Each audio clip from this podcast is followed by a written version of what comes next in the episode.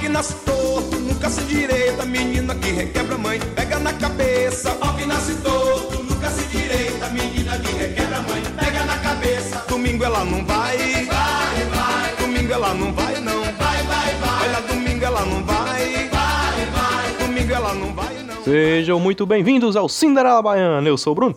E nada melhor que um filme do Estúdio Ghibli pra ficar de boa e ainda refletir sobre a vida. Com certeza. Eu sou o Beto e o Darren Aronofsky está proibido de entrar nessa lista. Muito bem, caralho. Aí é uma verdade, viu? Tem que ser não exaltado este nome nessa lista. Meus amigos, esse cast vem logo depois de alguns programas um pouco mais pesadinhos, temas mais pesados, porém importantes, mais técnicos também da indústria. Então este nosso programinha vem para alegar seu dia, né, indicar alguns filmes bem good vibes para tentar deixar a sua quarentena um pouco mais tranquila. Afinal, saúde mental é sempre muito importante. Então fica aí que tá começando o Cinderela. Segure tchan, tchan, tchan, tchan. Segure tchan, amarre tchan. Segure tchan,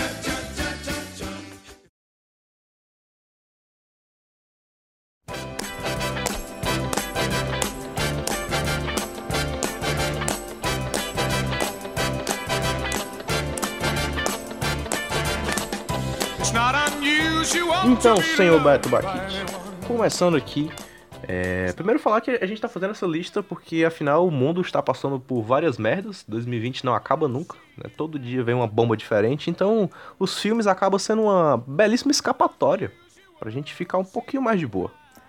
Com certeza, filmes é, filmes é uma das minhas válvulas de escape. Eu tenho assistido muitos filmes desde a quarentena porque me ajuda. Eu fico, eu me isolo assim dessa, desse mundo, dessa realidade onde os números só estão aumentando, infelizmente. E de- repetindo, como a gente falou na introdução, nosso objetivo aqui é realmente tentar recomendar algo que possa alegrar o seu coraçãozinho. Sim, sim, sim.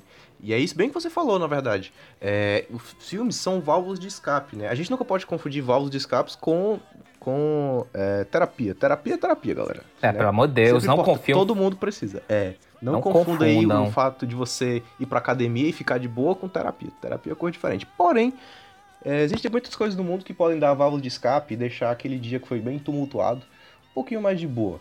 Né? E aí entra os nossos queridos filmes Good Vibes que a gente tá aqui pra trazer pra vocês. Todos os filmes que a gente vai trazer, é, a gente tá indicando a plataforma que ele que tá disponível para que fique acessível para você aqui. Eu botei várias plataformas diferentes para seja o que você tiver aí poder tocar. Então vambora.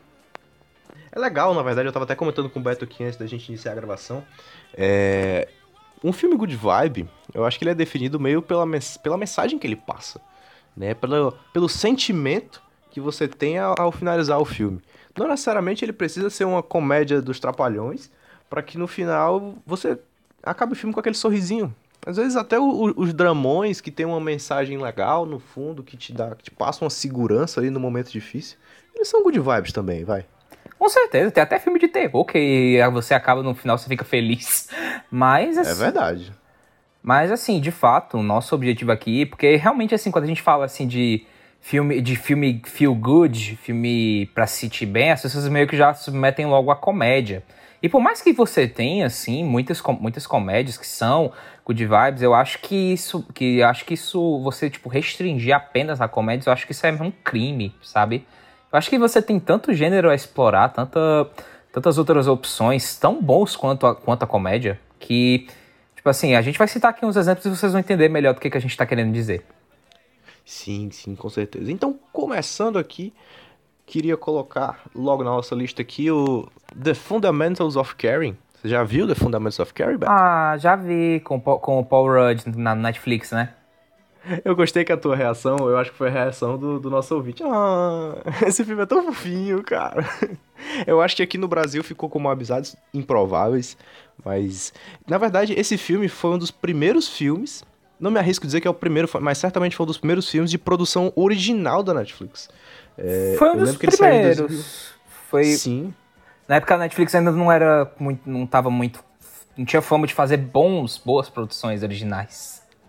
É verdade. E esse filme é de 2016, então ele tá coincidindo bem ali com, com o começo da Netflix pensar em planejar a longo prazo, né? Que foi um ótimo planejamento, inclusive, de, de, de produzir seu conteúdo próprio, não ficar emulando o conteúdo dos outros, sempre. Nossa, é, demais. Foi uma boa pedida, fizeram um, um filme de baixo orçamento, mas um filme para ser guardado no seu coraçãozinho ali.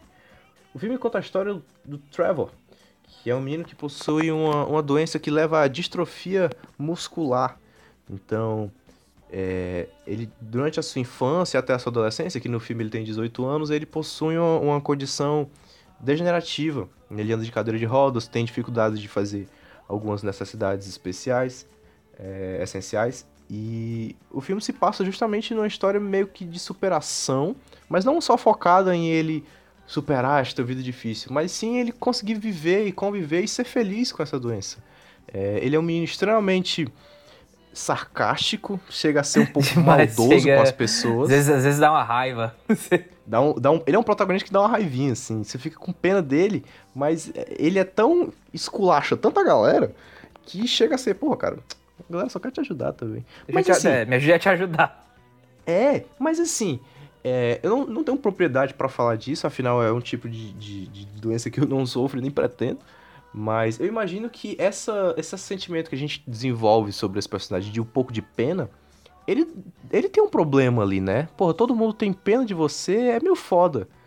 Isso também, eu acho que justamente esse comportamento dele de, você, de ser sarcástico é uma maneira de mostrar, olha, velho, não é porque eu tô na porra de uma cadeira de rodas que você precisa me, tratar, me tratar que não é uma flor, né? Então eu acho que é justamente para dar esse impacto. E aí o filme se torna muito legal, cara, porque o filme se passa numa road trip, entre ele, o Paul Rudd, que é o Ben, que é um tio dele, que na verdade é um cuidador dele, peço perdão, e a Selena Gomez. Um dos atores mais legais de Hollywood, pelo menos é o que aparenta o Paul Rudd. Cara, macho, tem uma, uma entrevista que é ele e o Jeremy Renner, é uma entrevista do, do Timato. Aí, tipo, tá um sentado do lado do outro, aí a, a entrevistadora pergunta, ah, se vocês pudessem trocar de lugar com alguém no universo cinematográfico da Marvel, quem vocês trocariam? Aí eles vão, se levantam, troca de cadeira. e o Paul Rudd diz: Eu seria o Jeremy Renner. O Jeremy Renner É, eu seria o Paul Rudd. Ai, mas é demente. Porém, amo. Só faz. Ele, ele gosta muito desse, desse estilo de filme, né? É um filme bem, bem leve. Ele se encaixa muito bem nessa, nessa, nessa experiência. É muito legal. E ele carrega muito bem o filme aqui. É, ele age meio com, com a protagonista ali. E além deles, tem a Selena Gomez. Que pessoas criticam Selena Gomez, mas ela está muito bem. Ela atua muito bem nesse filme. Ela surge ali meio que como um interesse amoroso do personagem principal, do, do Trevor. E, e é um negócio meio assim, porque ela é toda malandrona também, toda menina badass e tal. Uhum. E aí, esse estilo sarcástico dele, com essa com essa ignorância dela também, acabam se encontrando e eles viram meio que um, que um, um entrelace romântico. Você vê, você vê, tipo, é como se fosse. Parece duas metades de uma laranja. Sim, total. E, e é isso, cara. O, o filme ele é muito legal, ele vai se desenvolvendo, não quero dar muitos spoilers aqui, mas ele é um filme que ele conta, vamos dizer assim, uma história de superação sem necessariamente ser aquela superação épica, assim, né? é a vida de um menino que tem uma doença e ele precisa conviver com isso. E é difícil para ele aceitar algumas coisas, né? E é legal como ele acaba recebendo essa mensagem de que, porra, ele pode ser tudo que ele quiser e ele pode ser feliz mesmo com a condição dele. Isso não vai impedir ele de ser feliz. E é legal, né? É legal essa análise, assim. Eu acho legal, porque de fato ele consegue realmente combinar os dois gêneros. É aquela é aquele clássico onde a gente tem meio que uma dramédia. A gente tem o drama e a gente tem a comédia ao mesmo tempo e não fica um negócio bagunçado. Fica realmente algo bem entrelaçado. Sim, sim. E sem sair muito do, do nosso ordinário, né? É uma coisa do nosso cotidiano ali, pessoas que, que vivem nessa situação. E é muito legal, cara, essa mensagem de que, é, apesar dos seus problemas, apesar das suas condições, você ainda é capaz de lidar com isso e ainda é capaz de tirar felicidade, né? nem tudo está perdido. É muito uhum. legal essa mensagem e o filme passa muito bem. Fica aí a, a indicação. Disponível na Netflix. Disponível na Netflix, original Netflix. Netflix paga nós. Paga nós. Bom, seguindo aqui. Geralmente quando a gente vai falar de feel good, a gente gosta também de comentar sobre um ator que é de fato conhecido por ser feel good, é um cara legal. A gente pensa assim, pô, como é que uma pessoa pode falar mal dessa pessoa? E a, quando eu penso nisso, a primeira pessoa que me vem na cabeça é o Tom Hanks. Tom Hanks é um dos, meu, é um dos meus atores favoritos. Eu amo esse ser humano. Para mim, tudo que ele faz, tudo que ele faz tá bom. Óbvio que ele, deve, óbvio que ele fe, fez um horror, outros filmes, os filmes ruins, mas, mas, velho, o que ele faz é simplesmente. Tipo, eu tenho vontade de dar um abraço no Tom Hanks. De verdade. E. E o Tom Hanks, ele tem uma. Ele tem muitas parcerias assim de sucesso tanto seja que ele tem parceria com o Robert Zemeckis, ele tem, uma, ele tem parceria também até com a, com a Mary Streep, alguns filmes que eles já fizeram juntos, mas ele tem uma parceria muito de muito sucesso, que já vem de muito tempo, que vai até hoje, que é com o nosso queridíssimo Steven Spielberg. Sim. E, e o filme que, que eu vou falar aqui, você pode estar pensando, ah, vai falar de quê? Vai falar de Pontos Espiões? Vai falar de, de Prenda-me se for capaz? Não, eu vou falar para vocês de O Terminal. Caramba, hein? Por essa eu não esperava. o Terminal. Você assistiu o Terminal, Bruno? Cara, eu assisti. O Terminal é o famoso tela quente, né? Eu acho que se o, o, Terminal não passar uma vez por mês na Globo, a Globo quebra. Exato. É a primeira vez que eu fui apresentado pelo, pelo Terminal foi no tela quente, foi até é o, o Terminal ele é um filme que ele pode ser facilmente encontrado na sessão da tarde. Sim. E é engraçado porque o, Spielberg, quando ele fez esse. Quando ele fez o, o, Terminal, eu lembro, eu lembro que eu vi uma entrevista falando que estava sobre a produção, que ele queria justamente contar uma. fazer um filme que nem. que nem. É, me prenda-me se for capaz, com a temática de que, ah, eu vou eu quero fazer um filme de tipo tentar fazer para todos os gêneros, assim dizer. Eu quero fazer um filme que seja para chorar, seja para se divertir, seja para rir, seja para ficar, seja para ficar angustiado, quer fazer tipo realmente a, meio que a porra toda. Que também, também não querendo focar numa coisa mais pesada, mas realmente seja tipo um filme que possa que, po, que tenha que tenha um pouco de tudo. Tanto é que tipo o Terminal ele é escrito pelo ele é escrito pelo mesmo roteirista de do Prenda-me se for capaz e eles têm uma eles têm uma pegada principalmente tipo realmente tem uma pegada parecida no sentido de tipo a te, não é a temática, mas a tipo, o próprio estilo, o estilo do filme, a forma como ele é filmado, a, a, as trilhas sonoras são, são parecidas em alguns aspectos. E Sim. o próprio Tom Hanks, que tá, que tá, nos, que tá nos dois filmes. E, bom, é, para quem não sabe, o Terminal ele é, a história, é, é, é o relato da, da história real. É inspirado na história real, não é 100% verídico, assim dizer, desse, desse estrangeiro chamado Viktor Narvotsky, Narvo, Narvorsky. Ele é de um país fictício chamado Cracóvia, que ele é, enquanto ele estava viajando, ele estava fazendo uma viagem para Nova York, e no meio do no voo dele, o, o país dele sofre um golpe de estado. Que é literalmente no momento que tipo ele voou e ele chegou, pum, deu ruim. Ferrou, uhum. ferrou, tá lascado. E ele não pode, e o passaporte dele fica invalidado. Ou seja, ele não pode entrar no, no país, ele não pode entrar nos Estados Unidos, ele também não pode voltar para casa. Total. E eu, eu tô falando uma coisa importante aí é, sobre os filmes, e o, a imagem do Tom Hanks é uma coisa meio simbolista, assim, né? Eu não sei se tu já parou pra pensar nisso, mas é, quando a gente fala de filme good vibe, de se sentir bem, normalmente é porque você se identifica com algum personagem que tá rolando ali naquele filme. E o Tom Hanks é o rei disso. Nossa, tá, toda total. situação, toda situação é, eu me sinto o Tom Hanks em Prêmio Sou Capaz. Agora eu me sinto o Tom Hanks em O Náufrago. E total, eu me sinto o Tom Hanks em O Terminal. Nossa, velho, realmente, cara, esse cara, é isso é muito real. Porque também o Tom Hanks, ele é um cara que, por mais que a gente goste de assimilar ele como o cara do good vibe, ele realmente já fez muito, muita coisa. Tipo, é aquela Sim. coisa, ele já foi o náufrago, ele já foi o, o, o a vítima de AIDS, ele já foi o ele já ele já foi o, via o viajante do avia da viagem, ele já foi o estrangeiro do terminal. Já foi detetive. Foi todo mundo. E, assim, eu, por que, que eu gosto do Terminal? Porque, assim, vamos lá, o Terminal ele não é ele não é o melhor filme do mundo. Ele tá longe de ser o melhor filme do Steven Spielberg, apesar de que eu, de que eu acho ele muito subestimado. Eu sei que muita gente não gosta do Terminal, achei um filme chato, eu não, eu não concordo, porque ele de fato é um filme muito é um filme que o, tem certas coisas que o, que eu sinto que o Spielberg não estava muito preocupado. Tipo, aquela, tipo, muito, muito do que, de que, tipo, como o personagem do Tom Hanks, o Victor, ele vive no, no aeroporto. Tem certas, no, tem certas coisas que, tipo, ele meio que deixa, tipo, certas coisas que a gente possa, tipo, ué, como assim? Como é que ele fez isso e tal? Ele trata como naturalidade. E ele não tá muito preocupado em, tipo, realmente explicar, por exemplo, a cena que o Victor, ele faz, ele, do nada, ele tá meio que entediado, ele começa a fazer uma construção no meio do aeroporto, do, do aeroporto, assim, um negócio bem, bem, bem feito, você fica, tipo, na vida real você pensa, ué, como é que ele foi aquele, de onde, tipo, como é que ele fez isso? Ele não era só um cara que mal sabia fa falar inglês e do nada ele tá construindo um negócio perfeito, só que você fica, tipo, dane-se. pra quê? Eu, pra que eu vou me preocupar acho, com isso? Eu, inclusive, isso que tu falou sobre o terminal, o ritmo do terminal, é muito sobre expectativa, né? Porque é um filme do Tom Hanks com o Steven Spielberg. A gente olha pro Steven Spielberg, a gente, ah, Tubarão, Indiana Jones. A gente não lembra do terminal logo de cara. E aí, quando vem esse filme, é, é, ele tem um ritmo um pouco mais lento que a filmografia do, do, Spielberg e a gente meio que toma um susto, né? Então, meio que essa reclamação que a galera tem sobre o filme é muito sobre a expectativa que o diretor traz de ser um filme meio porradeiro, assim, tudo.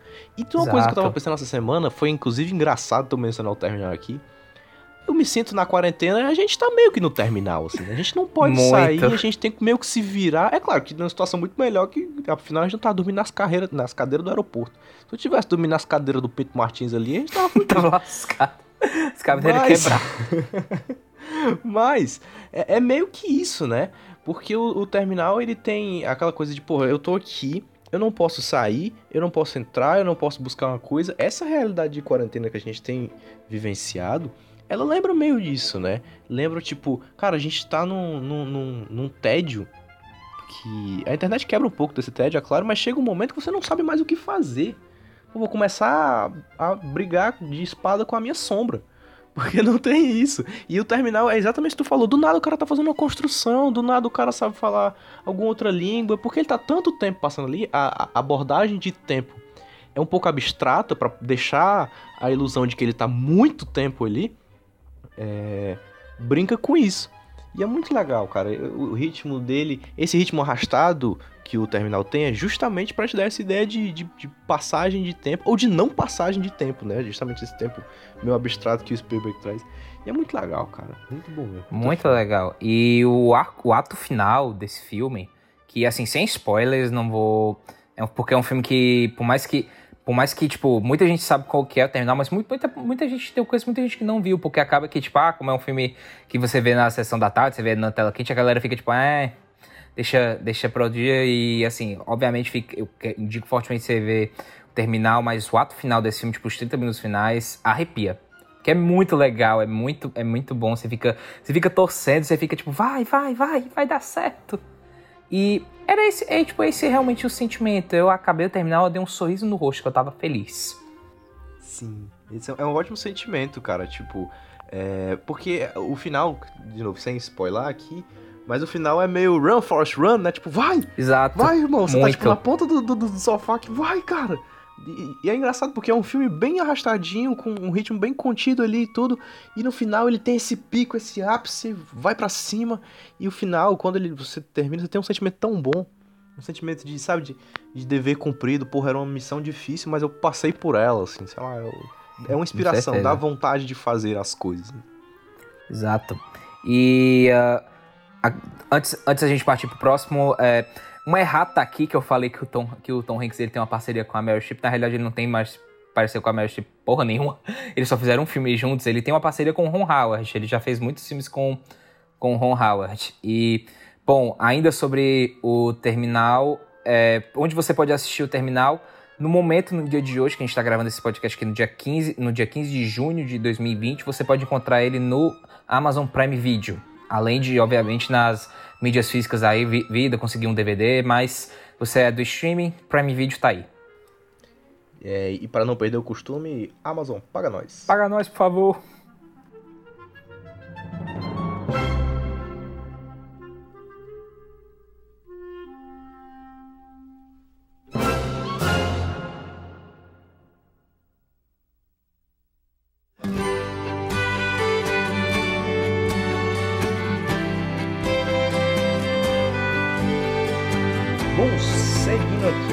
Trazer um, um famoso manjadinho. É, que é, o, é a minha comédia romântica preferida. Eu não sou um cara muito de comédia romântica, pra ser bem sincero. É a única que eu realmente falo, cara, esse filme, esse filme mexe comigo. Que é o About Time. Famoso Cara- Questão de tempo. Você vai me odiar. Porque o About Time é um filme que ele vive na minha lista, mas eu nunca vi. Cara, você tem que urgentemente ver o About Time. Eu sei. Eu de fato, tipo, eu de fato, é, todo mundo me fala do About Time, todo mundo fala que é ótimo. Eu de fato reconheço que deve ser um filme muito bom, mas eu ainda não vi. É o seguinte, então, vou mandar aqui a letra pra você. O About Time, ele é uma comédia romântica, fato, certo? Só que ele tem um, um elemento que é muito, sei lá, prazeroso de você acompanhar. O, a família do personagem principal, que é interpretado pelo Dohan, Hal-. Don Hal Gleeson, Don Hal. Gleeson, é um nome complicado, mas ele faz... O importante é que ele faz Black Mirror, percebi que eu tenho um carinho muito grande por todos os atores de Black Mirror, mas ele faz Black Mirror, aquele, aquele episódio Ele fez Harry Potter. morre. Ele fez o. Ele fez Harry Potter. Ele faz o. É o Carlinhos? É- Não. É o Carlinhos que ele faz? Ele faz um dos. Ele faz os gêmeos. Ah, ele faz um dos gêmeos, total, total. E ele faz Star Wars também. Faz o. Né? Tenant Nux. Sim. Que se redime lá no, no, no último filme. Pra E é um nada. personagem meio cômico, mas. É um ator que eu gosto muito, cara. Principalmente por conta do episódio dele de Black Mirror. Então eu fui atrás da About Time por causa dele. por Ele causa tá fazendo muita coisa Mirror. nesses últimos tempos. Faz. E ele é um bom ator, cara. Ele entrega bem, viu? Tá fazendo, assim, boas coisas. Não tá só fazendo. É, mas aí nesse filme é ele e a- o seu par romântico é a maravilhosa Rachel, Rachel McAdams. Amo. Amo. Perfect Spy, né? É, Maravilhosa. E, maravilhosa. E aí, a história do About Time é o seguinte: a família do protagonista, os homens da, da- do protagonista, da família do protagonista, eles têm uma habilidade, sem querer dar muitos spoilers e ser muito, assim, específico, mas eles têm a habilidade de voltar no tempo e de refazer algumas coisas. Tipo assim, digamos que ele fez uma merda aqui, ele refaz e não faz a merda. O problema é que ele começa a viver a vida dele e ele se vicia um pouco nessa coisa de voltar no tempo. E sempre qualquer besteirinha, qualquer problema, qualquer situação ali que, que, ele, que ele vive, ele acaba voltando no tempo. Que ele acaba forçando. Só que o problema é que quando ele volta pro tempo atual dele, a realidade mudou completamente. Então, é muito engraçado pra você ver. A gente sempre tem essa vontade, né? É uma, é uma coisa muito humana, tipo, pô, se eu pudesse voltar no tempo. Nossa, isso demais. diferente. Quem nunca, quem, nunca, quem nunca pensou em um dia ter, tipo, uma máquina do tempo, pensando o que eu faria se eu tivesse uma máquina do tempo? Quem nunca? Total, total. Eu, eu como um Ruvian, fico, penso isso todos os dias. mas aí eu fico, mas aí a questão do filme é essa, tipo, o cara volta no tempo, mexe numa coisa e aí ele faz do jeito que ele queria, de fato. Quando ele vai pro, pa- pro presente, aquele presente antigo dele já não existe mais. Alterou a linha do tempo dele ali, de modo com que não mudou só um detalhe, não foi só uma briga que não aconteceu, entendeu? Foi a- acontecem outras coisas. E ou seja, a mensagem do filme no final das contas não é porque você vai voltar no tempo e mudar uma coisa que de repente ah, vai ser melhor, entendeu? Aproveite as pequenas coisas. Aproveite a presença das pessoas que você ama por perto, aproveite, cara, briga, aproveite as brigas, porque tem hora que as brigas não vão mais acontecer e talvez doa mais do que a própria briga. Né? Então, tipo assim, todos os erros, todas a, a- as discussões humanas e coisas que a gente vive, assim, coisas que a gente considera supérflua, são importantes também. São importantes para nossa formação, são importantes para o nosso dia a dia. Às vezes acontece uma coisa ruim que no futuro vem para ser uma coisa melhor, né? É, eu, eu digo isso até, tipo, fazendo um- uma metalinguagem aqui pelo próprio Cinderela. Quantas vezes a gente não começou o Cinderela e talvez se a gente tivesse começado em momentos passados não tivesse né, acontecendo hoje. Já perdi as Então, contas. Porra. Então, tipo, é, o filme é muito sobre isso. É sobre você aceitar que as coisas vão dar certo, ter uma perspectiva, ser positivo. É muito legal, cara. E é uma história de amor baseada nisso. É, é maravilhoso. Acredi- acredito e está na minha lista. Vou ver, vou ver até, o final, até o final de 2020. Prometo. Muito bem, muito bem. Caralho, lista grande, irmão. Pra você que tá, para você que tem, tem vontade de ver o About Time, eu lembro que ele tava disponível no Globoplay. Eu não sei se ele ainda tá Isso, bem, bem lembrado, disponível. Beto. É, ele tá no Globoplay e no Telecine. Tá lá nos dois. E ele também tá em VOD no YouTube. Tá? A maioria dos filmes que a gente vai falar que tá em VOD no YouTube. Um preço que eu não considero muito justo, mas tá lá. É uma opção. Sim. Bom, seguindo. É, tá aqui, eu, já, eu já comecei falando assim sobre um filme que muita gente vai ficar tipo, caramba, tipo, é esse, é esse que tá indicando, e o próximo que eu vou indicar é outro que realmente assim você fica. Sério? Tipo assim, não, não esperava por isso, porque de fato ele é um filme que. Muita gente olha ele para um, lado, pra um lado mais da galhofa, até por ser um filme que eu lembro que a primeira vez que eu fui introduzido por ele foi, foi no Disney Channel. Mas é um filme que quando eu, tipo, eu me divirto e da mesma forma ele é um filme que você é, um, é uma verdadeira história assim de superação, é o sinônimo daqueles filmes, sabe, de underdog, Sim. que é o queridíssimo, famosíssimo Jamaica abaixo de zero.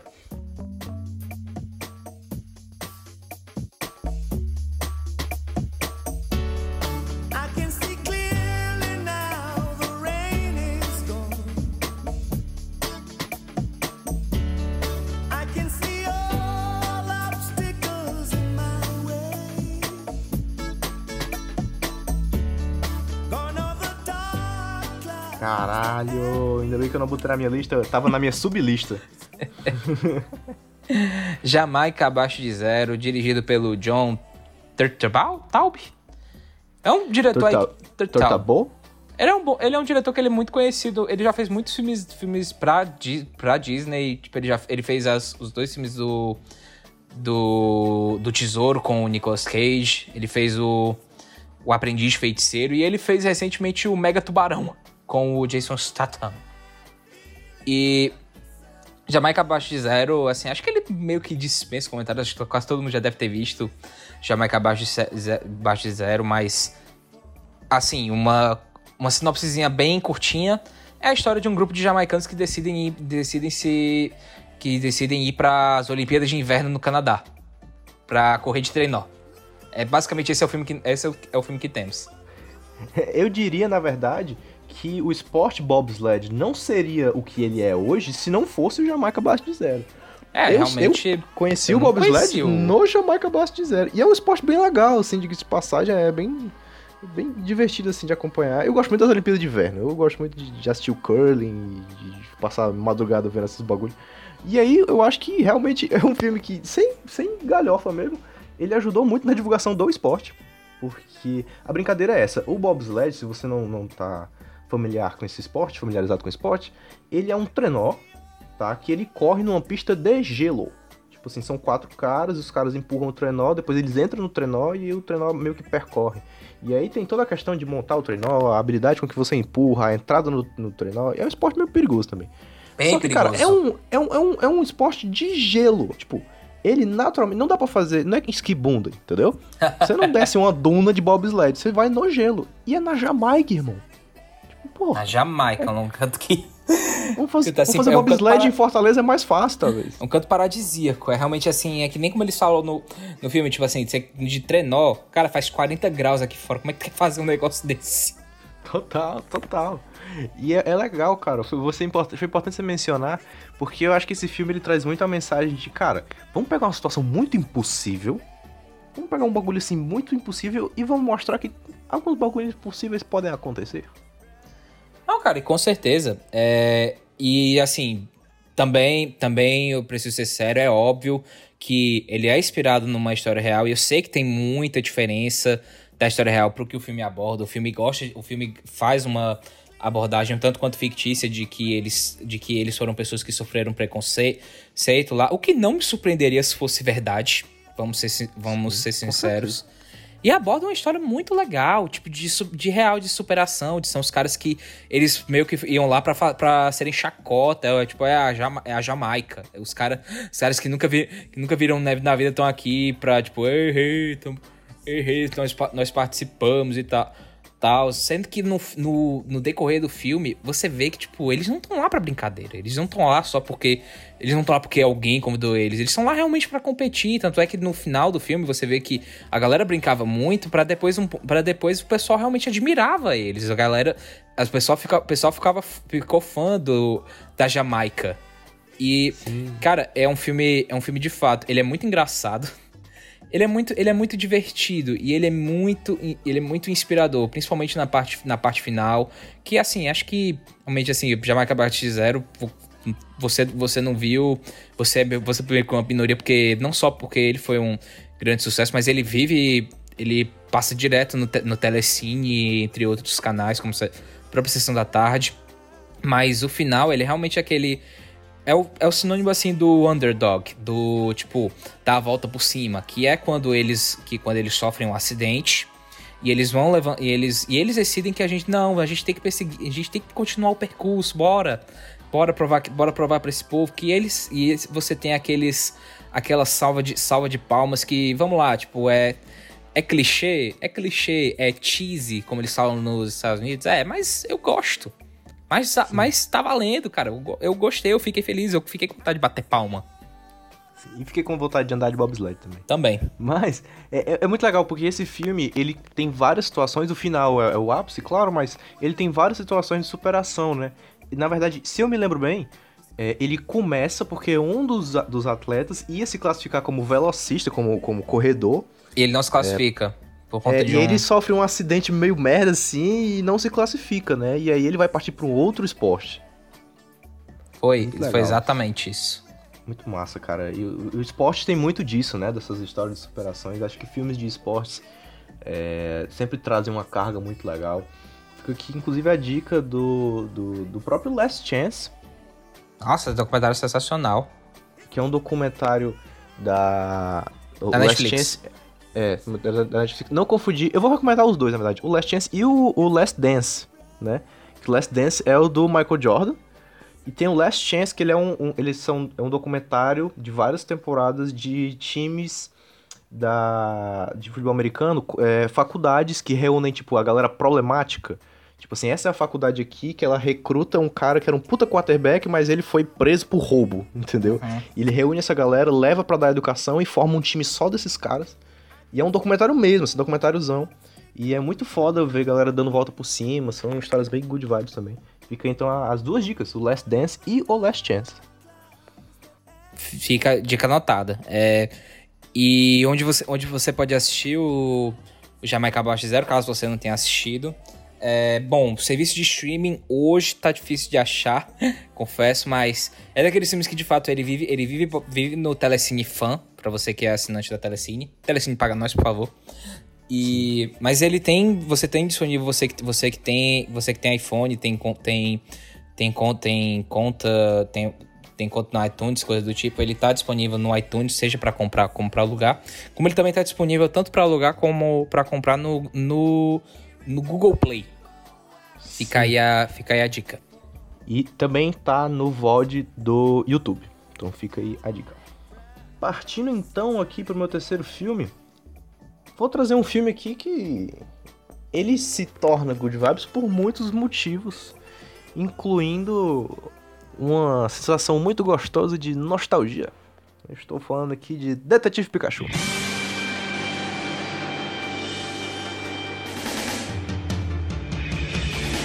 Esse meu jeito de viver, ninguém nunca foi igual.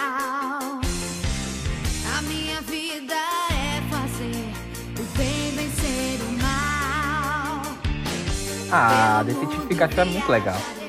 É muito legal, cara. E é, é engraçado porque ele é uma comédia, ponto. Mas ele tem um drama, tem um drama real ali, de meio que de abandono e de coisas assim, de um cara que não consegue se encaixar na sociedade, tal, tal, tal. Tem o conflito inteiro do. Exato, conflito do, do Justice Smith com, em relação, ao, em relação ao, pai, ao pai dele. Cara, tipo, Detetive Pikachu é aquele filme que você, você vai ver o filme você sabe exatamente o que vai acontecer, mas você quer ver mesmo assim. Sim. E, e, e não, mesmo você sabendo o que vai acontecer, porque é um, é um filme assim, básico, é um filme meio jornal de herói ali, mas não, não perde a beleza da coisa. Sabe? A, a sensação de que deu certo a coisa no final sabe? A maneira como o final termina. Eh, na verdade, a maneira com que a cidade é construída, né? Porque o Pokémon que a gente joga há tantos anos é uma rinha de, de, de bicho, né? Exato. É, é, briga de animal. É, eu fico, hoje, com a minha consciência, assim, eu fico um pouco incomodado quando eu jogo Pokémon. Eu fico, pô, os caras estão brigando, velho. Paz, assim. Exploração, os caras estão só é. lá na deles. É, eu, eu fico pensando, velho, a gente chega pra pegar um Pokémon lendário, pô, o Pokémon lendário tá lá, dentro de uma caverna, de boa. Tipo, se se alimentando de nada, assim, tá só dormindo lá. Você acorda o Pokémon pra bater no Pokémon e capturar ele dentro de uma bola. É muita judiação, porra dessa. Mas, no caso do Detective Pikachu, ele brinca com essa realidade do, do, do jogo, justamente colocando a briga de Pokémons como rinhas, assim. Um bagulho meio ilegal. É, não é um bagulho assim que não é muito romantizado, não. Eles tratam meio como errados mesmo. Achei legal essa, essa abordagem. Mas o fato é que Pokémons, aqui dentro do filme, eles são mostrados como não só companheiros, como habitantes da, da, da cidade. É, eles, tipo, você vê as ruas lotadas de pokémons indo fazendo coisas e interagindo com as pessoas, sabe? É meio que a união dos povos. Os pokémons ajudam as pessoas, mas as pessoas também ajudam os pokémons. Então, essa sensação de unidade que o filme tem é muito legal. E além do plot principal, que é muito gostoso de assistir, dá aquela nostalgia, aquela vontade de jogar Pokémon de novo. Os Pokémons todos ali, é muito legal. E o final tem umas mensagens bem legais, cara. Uma mensagem de união e de, de, de- até meio que de proteção aos animais, ele tem essa, essa brincadeira também. É um filme muito gostoso de se assistir. Demais. É, cara, Detetive Pikachu de novo. É, foi um filme que, foi um filme que eu vi que eu vi no cinema, não me arrependo. Eu eu quero eu também quero também quero uma quero uma sequência, porque de fato ele é um filme muito divertido. Ele é, e ele é aquele filme que assim, toda Sabe aquele filme que todos, as, todos os gêneros e idades podem, podem curtir, da criança ao adulto, ao fã, de, ao fã de Pokémon? Porque de fato ele não é um filme. Ele é óbvio. Se você é fã, se você é fã de Pokémon, tem muita coisa a se gostar lá. Seja muitos easter eggs, até pelo fato de você ter Pokémons live action. Mas, cara, porque, tipo assim, o objetivo do filme não é ser uma história de origem dos Pokémons. É aquela coisa, o nome do filme é Detetive Pikachu. Ele quer contar uma, ele quer contar uma drama de mistério onde, onde você tem o, o Pikachu resolvendo um crime. E isso é, e isso é muito legal, porque dá uma, dá uma diversificada, dá, tipo, um, de fato, um plot, sabe? Ele tem um, ele tem um começo meio fim, ele não é um, ele não é, tá preocupado apenas em ficar, em ficar, tipo, fazendo fazendo, apenas dando referências, porque é o tipo da coisa. A gente, a gente tem um. A gente tá no universo Pokémon, mas tem muita coisa que tá, eu confesso, seria legal, interessante a gente ver um pouquinho mais, mas também não precisa, tipo, a gente vê pouco caçada de Pokémon, a gente vê poucas batalhas de Pokémon, porque, de novo, o filme ele tá preocupado em contar a história dele. E eu acho isso muito legal, é algo a ser levado em consideração. E assim, né, Beto? É, a gente tem que pensar que tem muitas adaptações de videogame que são muito problemáticas. Muito. né? Os muito. pessoais, o, o pessoal erra na história, ou então inventa uma história nova. Aqui os caras tiveram uma sacada muito boa. Porque eles falam, cara, o lore de Pokémon, se a gente pensar no anime, a gente não precisa, a gente não vai criar um novo Ash pra ver ele botando Pokémon pra brigar. E a gente também não vai criar o Red e o Blue pra ver dois rivais se batendo numa jornada. Não. Eles simplesmente pegaram o mundo Pokémon e falaram, vamos brincar dentro do mundo, porque no final das contas é o que importa. A gente não assiste Pokémon pra ver que o Ash nunca vai ganhar a porra do, do torneio, que ele nunca ganha. E eu acho, na verdade, inclusive, que ele ganhou algumas temporadas atrás, mas, tipo, caguei. O importante é a jornada da coisa. O importante é ele sair, conhecer novas regiões, conhecer novos treinadores, fazer novas amizades, ver novos pokémons. Essa é a brincadeira. E o, o, o Detetive Pikachu traz isso. Traz um mundo lotado de pokémons, de, inclusive muito bem feitos. Diga de passagem, ficou tipo, é um, é um negócio bem fofinho, mas também é, é meio ameaçador quando precisa ser. Então ficou muito bem feito. Fica aí o, o, o mérito pela, pela fidelidade com, com os bichinhos. Então, tipo, é muito legal, cara. É um filme muito, muito família, muito de aquecer o coração de você ficar. Hum, saudades. E Bruno, onde é que você. Onde é que a gente pode encontrar Detetive Pikachu? Os- Pra assistir? Detetive, Detetive Pikachu está disponível em VOD também no YouTube, VOD, mas em streaming tem a nossa admirável HBO Go, paga nós. Paga nós, por favor. Eu vejo Game of Thrones por conta de vocês. se vocês, se vocês patrocinarem, eu, eu, eu vejo. E É, Chernobyl. e- Chernobyl. e Chernobyl, exatamente, é. Bom, seguindo aqui, é, o próximo filme que eu vou comentar ele é um filme que muita gente ama e muita gente não gosta. Mas ele é um filme, assim, que eu diria que ele é, pode ser considerado cultuado, mas, assim, ele realmente é, é um filme que. Ele tem, seus, ele tem seus problemas, ele tem algumas coisas assim, que eu não gosto, mas eu não consigo. Eu não consigo, eu não consigo não amar. E eu estou, fal eu estou falando do, da obra-prima do Ben Stiller, chamado A Vida Secreta de Walter Mitty. Nossa. Você pegou pesado, hein? Ah, vamos lá. Você chegar pra mim e falar A Vida Secreta de Walter Mitty é ruim. Eu vou entender. Tem co- eu, eu vou entender a sua opinião, mas eu não concordo. tipo assim, eu não, eu não, eu não compacto. Porque, tipo assim, a vida secreta de Walter Mitty, ele pra mim é um sinônimo de, tipo... Sabe aquele momento de, tipo... Vou dar a volta por cima, eu vou mudar. Eu vou agora partir pra uma grande aventura. E é isso. Porque o filme todo você tem, você tem essa... Você tem a, a jornada do herói, se assim dizer. Do Walter, que ele é um sonhador. E você, você, percebe, você percebe desde o início, até mesmo no próprio filme, que ele tem muitos, muitos, muitas cenas onde o Walter tá sonhando, ele tá imaginando coisas que, vamos lá, tem, tem momentos que são muito bons, muito tem momentos que são muito exagerados.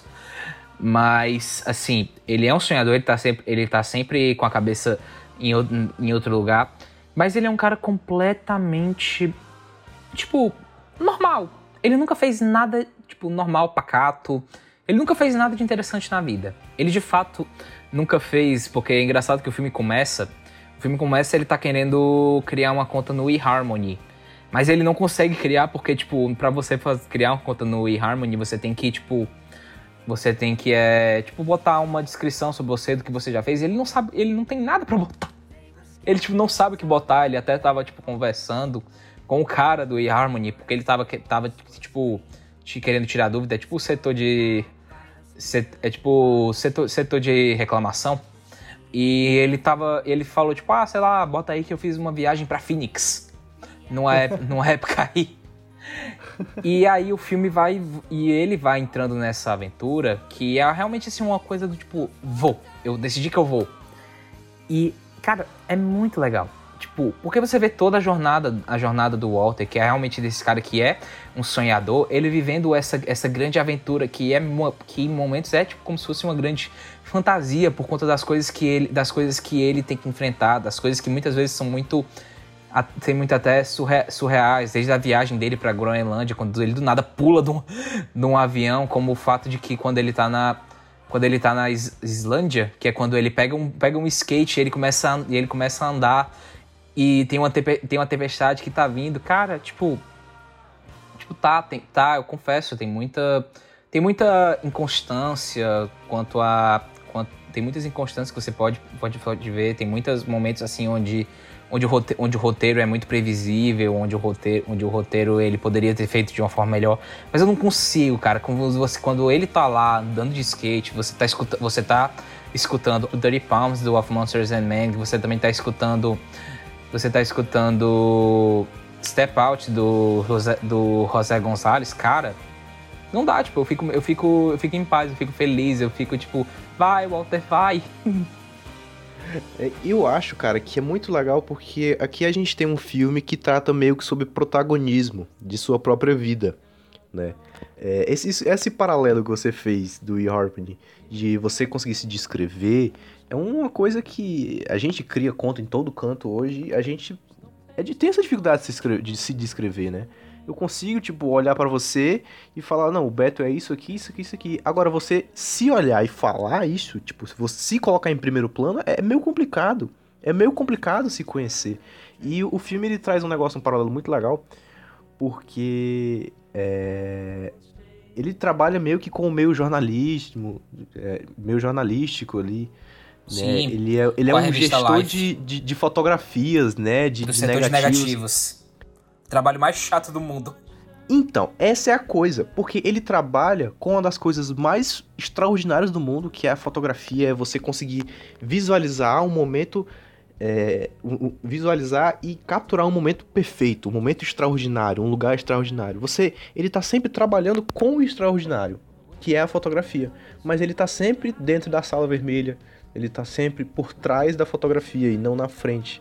E é muito legal você entender que o filme coloca ele, o Walter Mitty, sair de dentro daquele cubículo e colocar ele como protagonista, protagonista da própria vida dele. Isso é uma coisa que é uma mensagem muito positiva que eu acho que funciona para muita gente, precisa funcionar para muita gente que vive a sua vida baseada na vida dos outros ou uh, fica procurando é, se atrelar, se agarrar em, em, em escapes para poder para poder viver a sua vida, ter motivações, quando na verdade você tem que ser a sua própria motivação, sabe? O seu bem-estar, a, a, sua vontade de viver, a sua, a, a sua vontade de percorrer caminhos, de, de alcançar objetivos. Esse tem que ser a sua vontade de viver. Você está em primeiro lugar sempre. Lembre-se disso. É importante se portar com pessoas? Sim. Amor ao próximo é importante. Mas você é mais importante do que, do que tudo sabe? O seu bem-estar, a sua, é, sua vontade de viver. E é muito legal como ele coloca isso. E é interessante porque o Ben Stiller é um cara meio que de comédia, né? Assim, é um cara de uma noite no museu, é um cara meio que da, da brincadeira ali. Mas ele traz um filme que é muito bem humorado, mas tem uma mensagem muito bonita por trás. Cara, o Ben Stiller, ele é aquele cara que ou ele quando ele não tá na comédia, ele tá nesses, tipo, ele tá nessa vibe de tipo reflexão de vida que a gente teve, que a gente tem com o A Vida Secreta do Walter Mitty. A gente teve também recentemente com o, o Mer Merowitz, o, da, o Merowitz Stories do, do Noah Baumbach. E também teve o com o Brett Status, que em...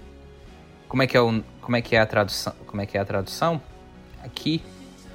Eu não lembro qual é a tradução, mas bota aí, Brad, St Brad Status no, no Google, você vai ver, tem, o, tem a nossa querida Pam do de The Office, a Jenna Fisher, ela faz a mulher do Ben, do ben Stiller, que é um, é um filme que é um filme que você encontra, encontra na Amazon, inclusive. É também muito nessa pegada de, tipo, nesse filme o Ben Stiller, ele tem uma, ele tá, tipo, numa crise de meia-idade e ele, e ele fica com medo, com, me, com medo achando que ele, que ele não fez nada, não fez ainda coisas suficientes. E, cara, o Ben Stiller, ben Stiller, além de um ótimo ator, tipo, é óbvio que a gente vê muito ele na comédia, mas quando ele se esforça, ele faz um trabalho muito bem. E ele é um ótimo, ele é um ótimo diretor, tanto para tanto para comédia como para drama, na minha opinião. Ele, ele é um ótimo para comédia, ele com, com os com o Zulander e assim, é um cara é um cara que é um cara que eu gosto muito, é um cara assim que eu acho eu acho eu acho eu acho difícil, sabe? Você, porque o Ben Stiller é meio que tipo é o Ben Stiller, você reconhece, você reconhece ele na rua mesmo sem, sab, sem, sab, sem saber o nome. Total. E ele me surpreendeu demais com, com A Vida Secreta de Walter Mitty. Eu não acho A Vida Secreta de Walter Mitty um, um filme perfeito. Ele tem, sim seu, ele tem sim seus problemas, mas eu gosto bastante. Eu de fato acho um filme bom. E indico muito para você, justamente, principalmente para você que, se, que é também é um sonhador e sente que não fez ainda coisas o suficiente. Sente que você, tipo, sabe aquela pessoa que, tipo, ela gosta de, assim, metas para coisas para fazer antes dos 30. Aí às vezes o tempo vai passando e ela fica, putz, eu não fiz nada, eu sou um fracassado, Sim. não sei o quê. Eu fico, eu fico, cara, deixa esse filme. Você vai ver que na realidade, você vai ver que na realidade você ainda tem muito pela frente. Sim. E esse paralelo, ele é legal na quarentena que a gente tá vivendo, a gente tá vivendo em isolamento, e infelizmente o sonho de muita gente acaba acabou sendo postergado, né? Muito, com certeza. sonho de fazer viagem. A gente tem vários amigos que tinham viagens marcadas e tudo. Eu não, que eu sou liso. Mas eu tinha vários amigos. Eu lembro na época que eu tava até falando com. Eu tava até falando com o Bruno sobre um dia. A gente tá, tipo, cara, bora ver se a gente consegue, sei lá, ir pra Comic Con Experience nesse sim, ano. Sim, existia esse plano, sim. Existia esse plano e foi por água abaixo. foi tipo, ah, né, deixa pra depois. deixa pra depois. É o tempo do, do Cinderela fazer sucesso. Exato. Fica aí. Mas é legal, cara, né? A gente pensar que o Walter Mitty, ele tinha mais ou menos isso, só pra fechar, o Walter Mitty tinha mais ou menos isso de viver naquele cubículo ali, né? De, de, de apenas ter um espectro da, do extraordinário do mundo lá fora. E a gente vivendo enclausurado agora em quarentena, é, traz meio aquela coisa de, nossa, como eu queria ir lá fora e fazer alguma coisa de verdade. E Com certeza. Eu, eu acho que o filme pode ser muito importante nesse momento de você olhar e falar, cara, tem um mundo todo esperando por mim lá fora, e quando esta merda terminar, vou conquistar o mundo todinho, é isso aí. Exatamente, o mundo é meu. O mundo é, o mundo é seu e vai que é tua, meu filho. Bom, e pra, pra, pra fechar aqui, pra onde você pode, pode encontrar a vida secreta de Walter Mitty? Da mesma forma como o Jamaica Abaixo de Zero. Ele tá difícil de encontrar em serviços de streaming específicos, mas você encontra ele no, no Telecine, também encontra no próprio VOD do, do YouTube, também no iTunes e no Google Play.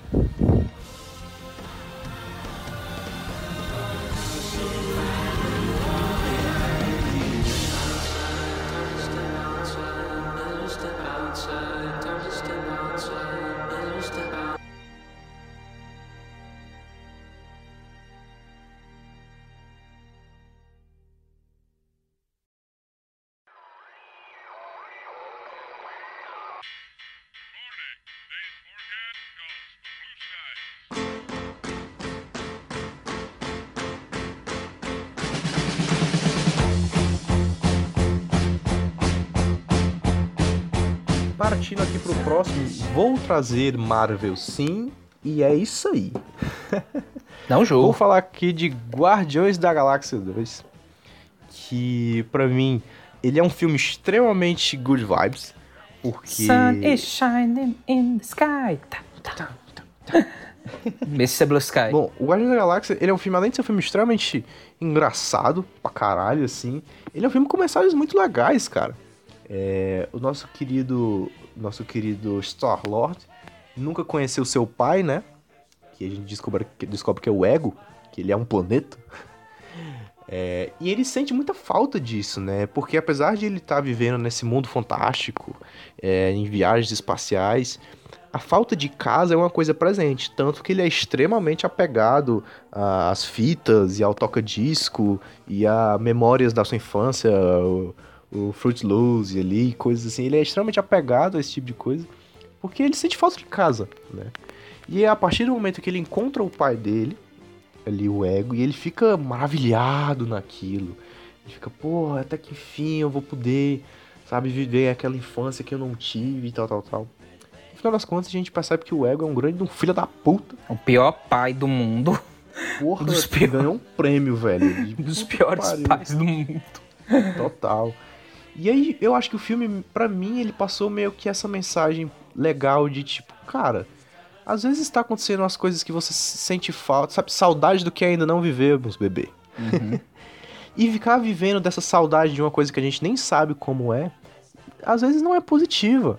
Às vezes o que você tem hoje, é legal você olhar para o que você tem hoje, como o Peter Quill faz no final do filme, e olhar, cara, o que eu tenho aqui é muito melhor do que as coisas que eu, que eu esperaria ter, sabe?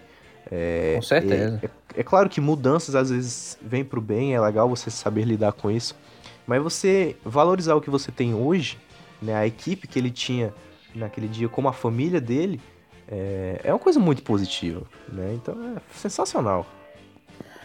Cara, o Guardiões da Galáxia, tanto o 1, mas principalmente o 2, ele é realmente algo muito não é que ele é só. Não é que ele é meio que tipo. Ah, não é que ele seja Fórmula Marvel. Ele é realmente algo bem dele, sabe? Porque. Eu lembro que quando saiu o Guardiões da Galáxia 2, eu lembro que teve muita gente que comentou que ficou tipo. Tá, eu acho que eu já tô saturado da Fórmula Marvel.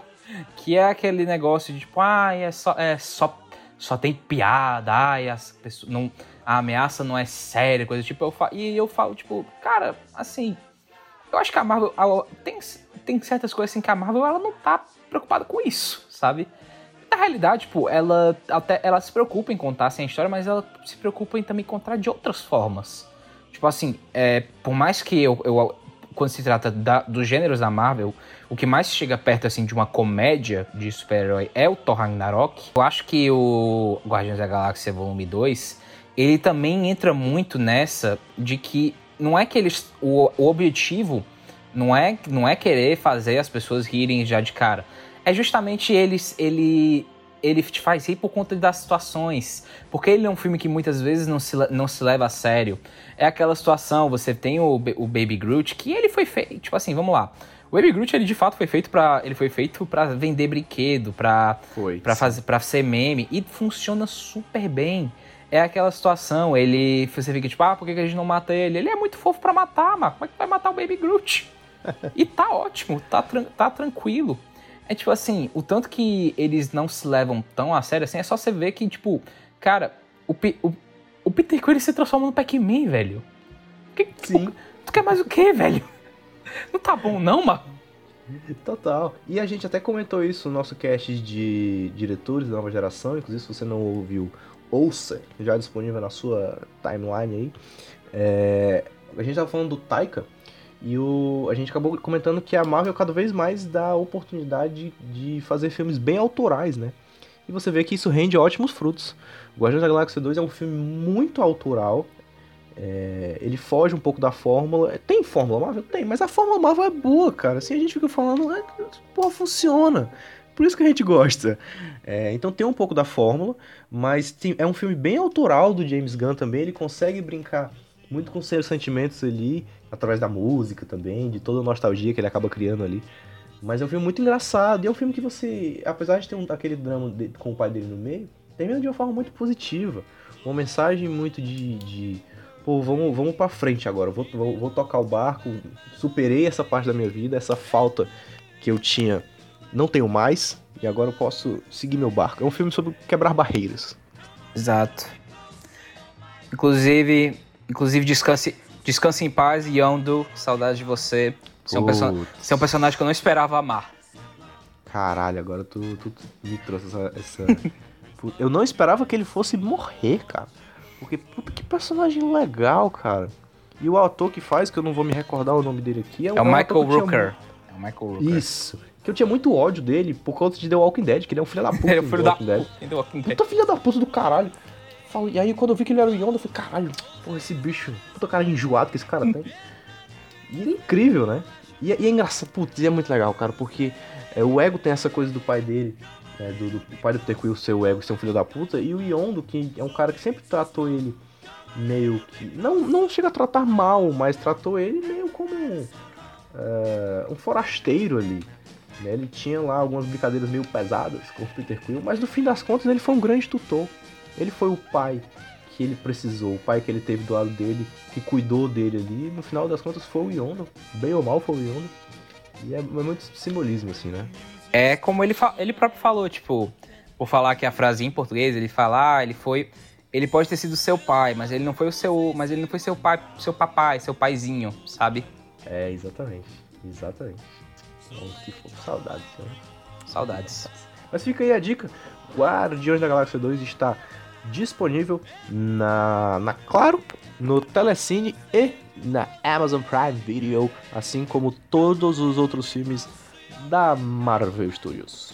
Por enquanto que o Disney. Por quanto que o Disney Plus ainda não chega no Brasil, chega logo, por Tá favor. chegando novembro, hein? Tô animado. Chega Quero logo, assistir. por favor. Quero assistir Mandaloriano sem precisar utilizar recursos, vamos dizer assim, duvidosos. Vamos dizer assim, né?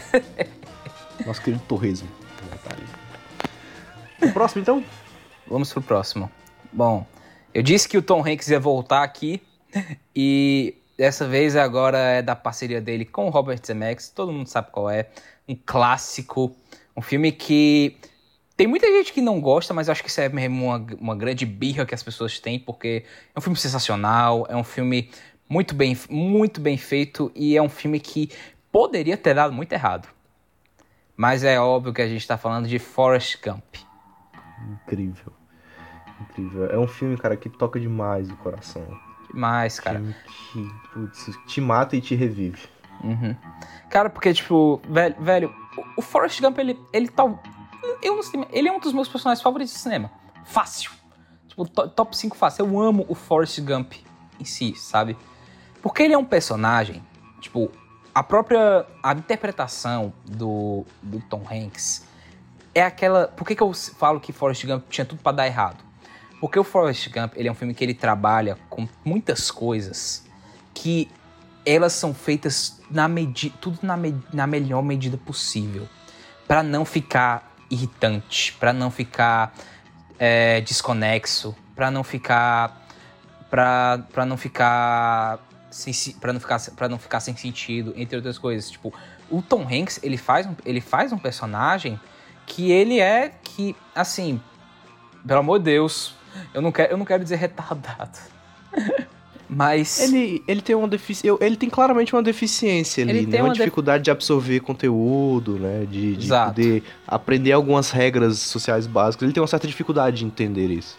Com certeza. E E, o- e, ele, e é um personagem, é uma atuação que poderia ter, ter sido irritante, poderia ter sido Poderia. algo Poderia. poderia ter sido algo incômodo. E o Tom Hanks, ele sabe a exata, tipo, ele chega tipo realmente assim no ponto perfeito, onde é o ponto de você amar o o Forrest Gump, é aquele ponto que você quer abraçar ele, você quer correr com ele, você que literalmente quer, quer, quer caminhar, quer caminhar com ele, o tempo que que ele correu. Inclusive, eu só queria deixar aqui registrado que achei engraçado porque tu falou do Terminal e do Forrest Gump. E não sei se tu nunca notou, mas eles, esses filmes não tem muito a ver um com o outro, mas os posters são conectados. Já percebeu isso? Sim, eu já, eu já eu já eu já ouvi falar sobre isso. Eu não sei se foi só uma brincadeira mesmo assim, mas tipo, o, o Forrest Gump tem aquele pôster dele com a malinha, sentado no banquinho.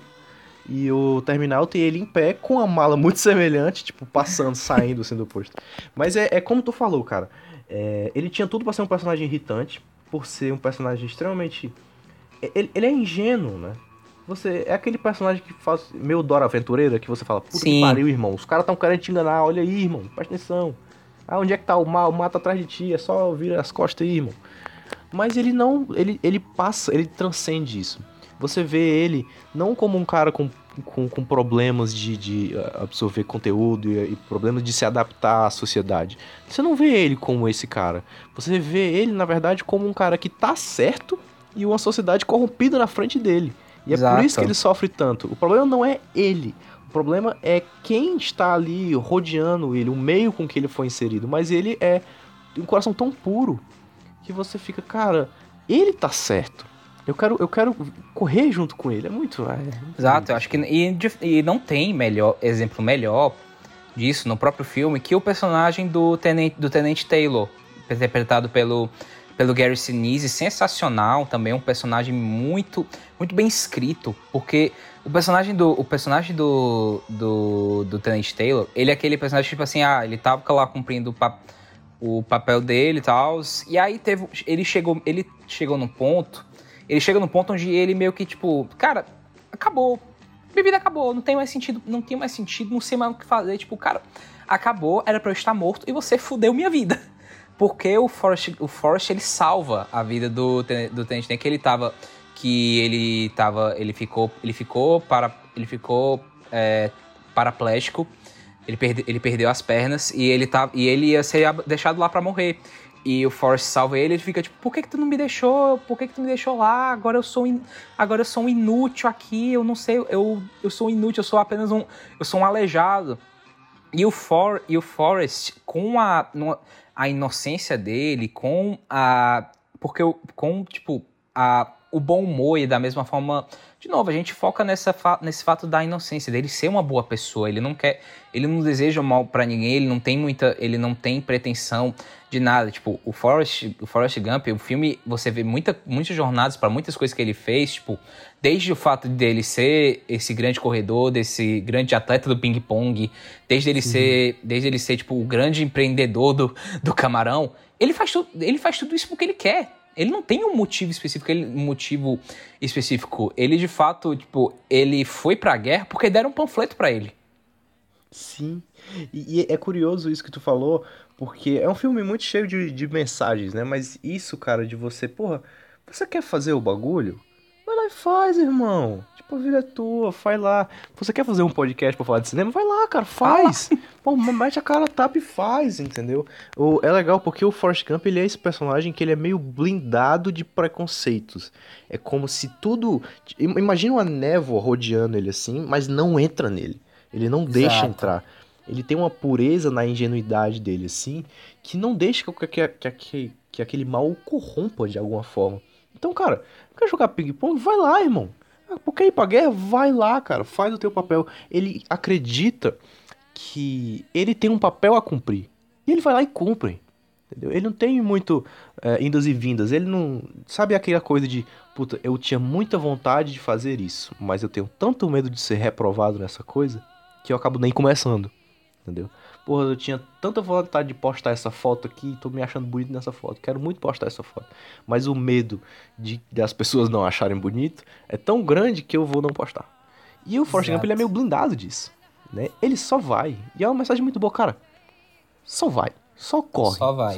persegue o teu bagulho. E fica uma curiosidade aqui, tem uma trilha sonora inesquecível. Maravilhosa do Alan Silvestre. Maravilhosa. Exato, era isso que eu ia chegar. O Alan Silvestre, que se você não conhece, é o cara do Portals ali, o cara do Avengers, que fez aquela trilha maravilhosa. Então, tipo, você vê que era um, é um, é um filme que meio que aumentou, vamos dizer assim, o nome dele dentro de Hollywood, para ele no futuro fazer nosso famoso Marvel Theme. Grande, grandíssimo gênio. E só para fechar aqui a minha, minha linha de raciocínio, o... é muito bom que a gente vê esse, esse arco do, do, do Tenente Taylor.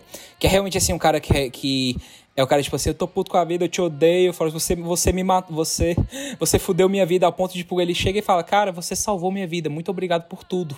Sim. e esse é o sentimento de, e esse é um sentimento de que Forrest Gump traz que realmente que como só realmente para não ficar repetitivo, não faça, faça aquilo que você tem, aquilo que lhe, lhe aquilo que lhe dá na telha, aquilo que você tem vontade, que você siga atrás dos seus sonhos. Sim, sim. É, é só para fechar então, é, o personagem que tu falou, né, do Dan Taylor, o Gary Sneeze, ele é, ele é meio agente, né? Tipo assim, uhum. ele é um cara com medo, é um cara cheio de preceitos e preconceitos, e que tem medo de morrer e que no final as coisas, vamos dizer assim, dão certo para ele. No uhum. final ele agradece pelas atitudes do Forrest e eu, eu me sinto ele, sabe? É um cara que, olha, cara, você claramente não bate bem na cabeça, mas no final as atitudes do Forrest salvam ele. No final, porra, quer dizer que esse cara, que parece que não entende nada da vida, tem muito a me passar. Exato, com certeza. E onde você pode encontrar Forrest Gump? Meu filho, você pode encontrar Forrest Gump na, em qualquer lugar. Você pode, você pode encontrar. Você a geladeira tá lá, Exato. o Forrest Gump. Você pode encontrar. Você pode encontrar. Você pode encontrar no Netflix, Netflix paga nós. Você pode encontrar no, no Amazon Prime, Amazon paga nós. Você pode encontrar no Globoplay, Globoplay paga nós. Você pode encontrar no Tele, Telecine. Você também pode comprar o DVD, o Blu-ray. Blu Cara, for, porque Forrest Gump é um filme é um filme que ele de fato já entrou pra história. Sim, merecidamente.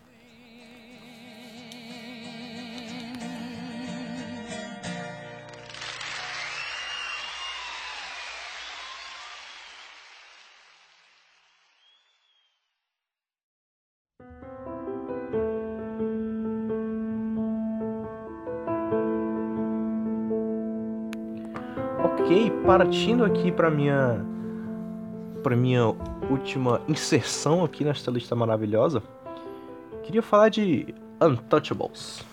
Oh, meu filho, aí você pegou, pegou pesado. Claro, vou deixar aqui um grande parêntese que era para ser desnecessário, a versão francesa. Pelo a amor única, de Deus. A única que presta. A única, a única possível, ok? Com todo respeito à galera que fez a, a, versão americana, mas, gente, vamos, vamos parar com isso, Estados Unidos. Vamos parar com essa porra. Vamos deixar o Parasita em paz. Exato. dos caras lá. Porra, aceita que não foi tu que fez a porra do filme, irmão? Caralho. Imagina, daqui a pouco sai um Cidade de Deus americano. Não, não. pelo amor de Deus, não. Sai um Bacurau americano, imagina, merda. Não ia dar não, certo, cara. não. Ia dar certo. Porra. Então não, tá? Vamos, vamos se ater à obra original.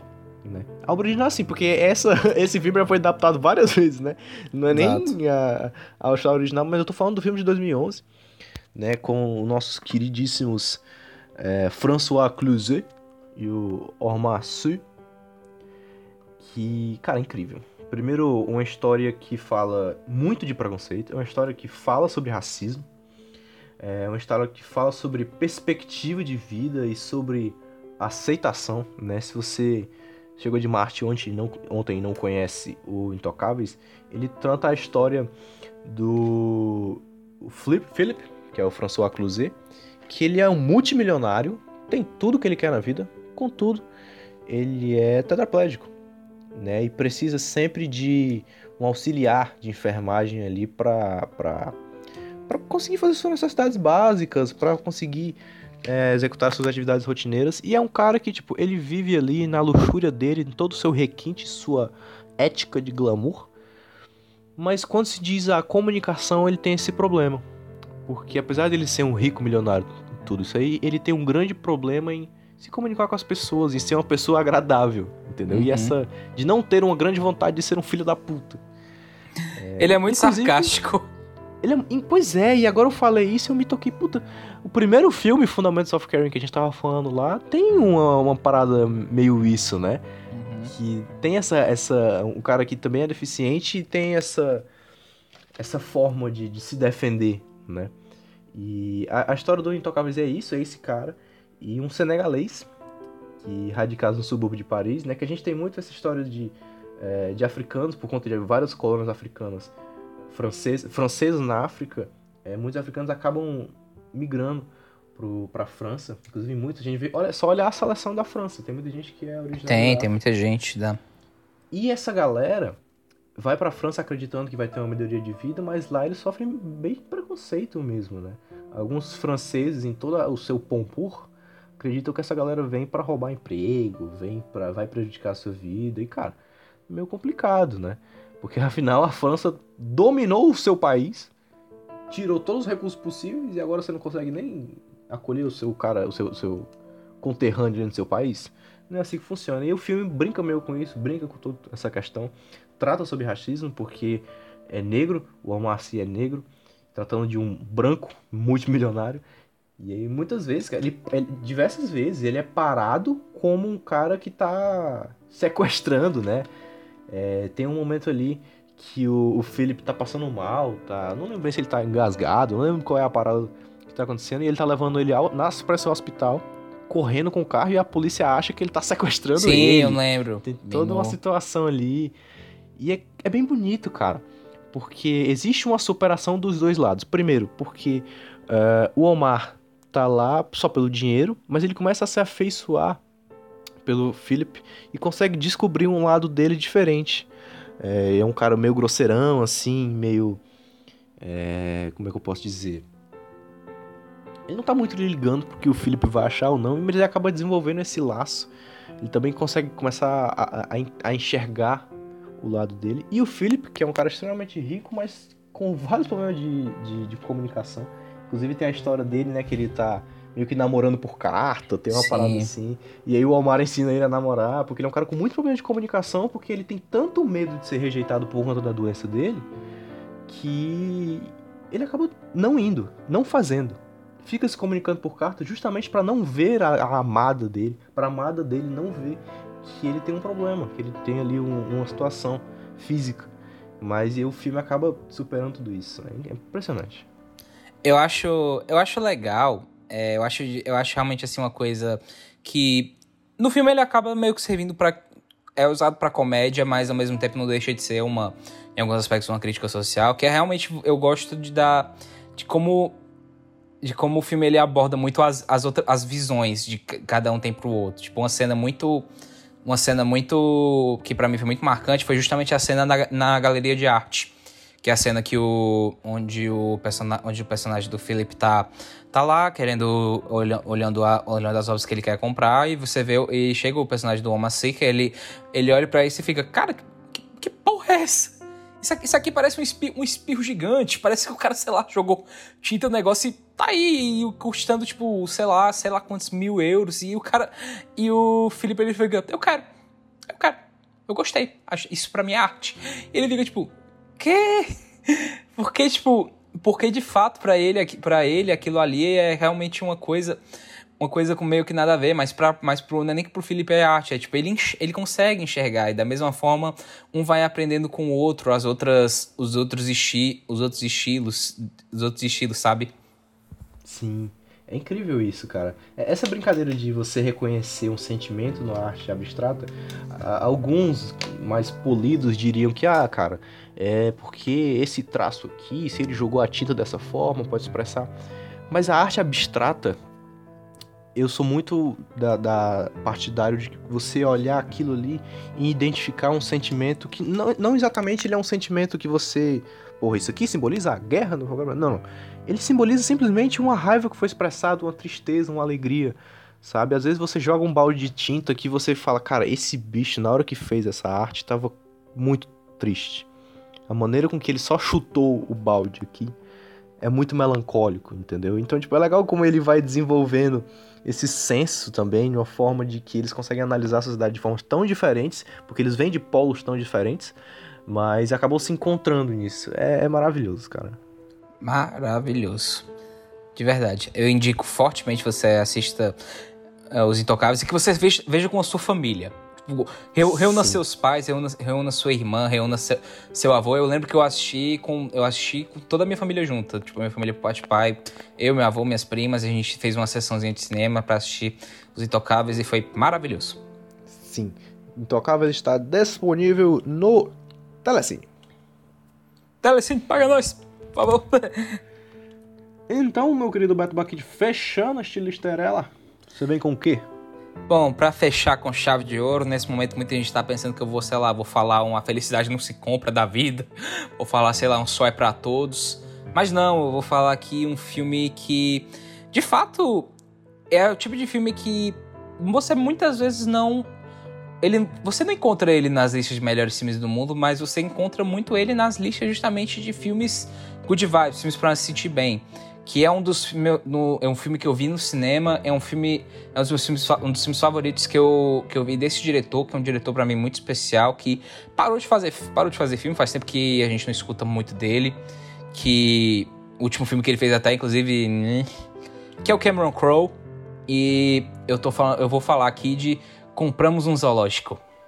Caramba, caralho, faz tempo que eu vi esse filme, viu? Caramba. Cara, eu adoro adoro Compramos um Zoológico. Porque Compramos um Zoológico é verdadeiramente aquele filme assim que. Muita gente, muita gente acha, tipo, um filme bem. É. Ué, compramos um zoológico e tal. É o, é o Matt Damon. Tipo. É o Matt Damon. É o Matt Damon ali, Scarlett Johansson e tal. Cara, mas. Velho, ele é um filme. Ele é um filme tão especial, ele é um filme tão tocante, porque ele é um filme que de, a mensagem dele é muito boa, porque o filme ele gosta de ele mostra o personagem do Matt Damon como um grande aventureiro. Ele é aquele cara que ah, ele já fez muita, ele já esteve com muitas pessoas importantes, ele já fez grande, grandes viagens, ele já fez muita, ele tem já tipo se perdeu pass... em Marte. Já, exato. ele tem o, ele tem o passaporte dele todo preenchido, só que a maior aventura da vida dele, ele ainda não viveu que é justamente que é justamente a vida. E eu gosto muito do da como é que eu posso dizer, tipo do do lema que ele leva que ele leva para tudo. O filme ele vai mostrando que é tipo, ah, é por conta disso que ele comprou o zoológico, é por conta disso que ele conheceu a mulher dele, é por isso que ele faz tudo, que é o quê? Que é o por que não? Tipo assim, por que, que eu não posso comprar um zoológico? Por que, que eu não, por que, que eu não posso, por que, que eu não posso ir, ir para Marte? Sabe? Sim.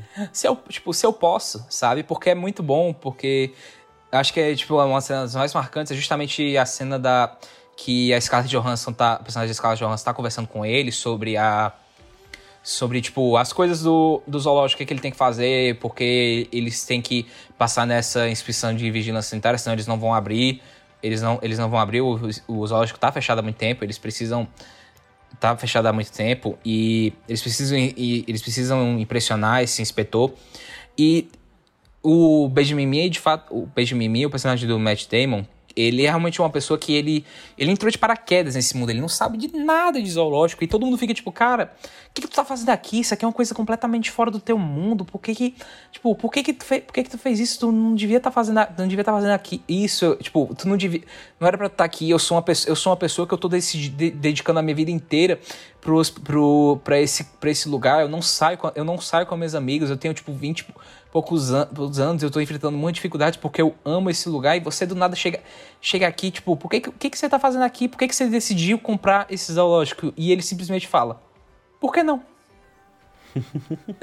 por que não? é uma ótima filosofia. Tipo, eu de fato levo essa, levo essa filosofia para muitas coisas da minha vida.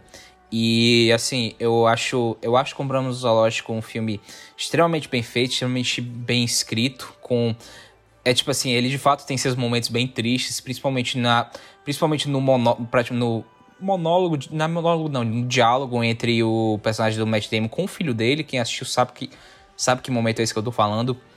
E de, de novo, ele é aquele filme que você você pode até. No começo ele pode até ser meio vibe triste, mas no final, quando você vê que tudo deu certo, você abre um sorrisão no rosto, sabe?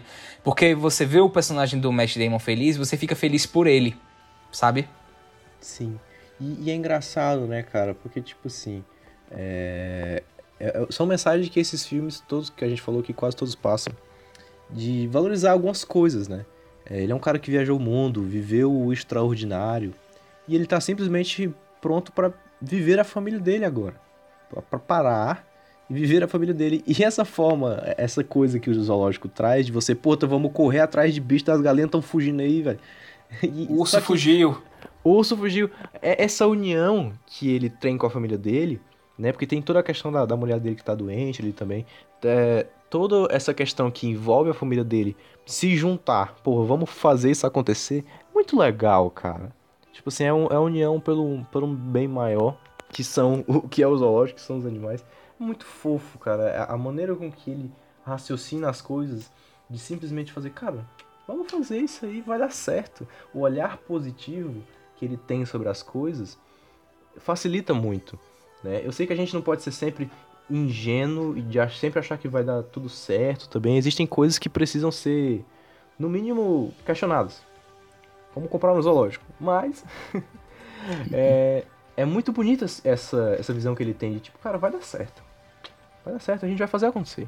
E no final, eles fazem acontecer de fato. Mesmo com toda. de- de- também, gente, vamos, vamos também ser sérios.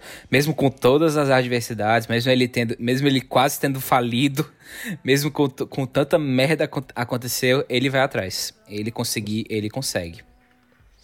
Sorriso do que ele traz no rosto, né? O Matt Damon é uma escalação perfeita para esse papel, porque o sorriso que ele traz ali de falar, cara, vamos fazer isso, vamos, vai dar certo, tá tudo bem, a gente vai resolver. É, é muito inspirador. Muito. E também uma, uma parte técnica desse filme que muita gente não comenta, que eu gosto bastante, eu escuto muito de vez em quando, principalmente quando eu vou, sei lá, dar uma caminhada, é a trilha sonora. Eu acho a trilha sonora desse filme belíssima, do Sim, compositor.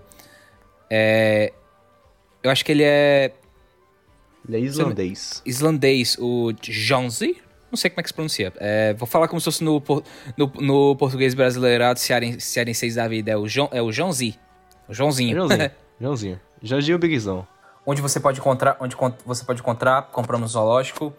Bom, se você da mesma forma como todos os outros, você não, não recorrer a, a nossa a boa e amada mídia física para o serviço de streaming é um pouco também difícil. Está disponível no iTunes, no no Google Play e se pá você encontra ele por, encontra ele pelo aí pelo Telecine. Telecine paga nós. Todos, né? Todos os streamings aí poderiam fazer uma grande parceria com Cinderela Baiana. Divulgo vocês de graça. paga nós. Por favor, de favor, eu quero tanto ver, eu quero ver tanto ver uns animes bons. Pô, total. Crunchyroll paga nós. E estamos fazendo post de anime agora. Tá chegando a galera. Total. Uhum. Crunchyroll paga nós. Então é isso, Bucket. Fechamos.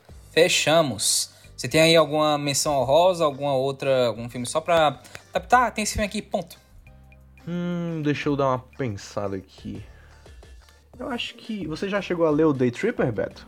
Já cheguei, eu inclusive super indico, chorei horrores. É um filme que tem umas mensagens legais. É um filme, não é um quadrinho. Um quadrinho 100% tupi... 100% não, mas os autores são tupiniquins, né? O Gabriel Bar e o Fábio Moon. Fabão.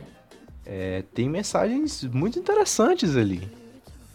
Tem mensagens de good vibes, também tem um bom drama no meio ali, mas são mensagens bem, bem interessantes. Fica aí a indicação do Day Tripper, o quadrinho, que é maravilhoso. Chuchu, beleza.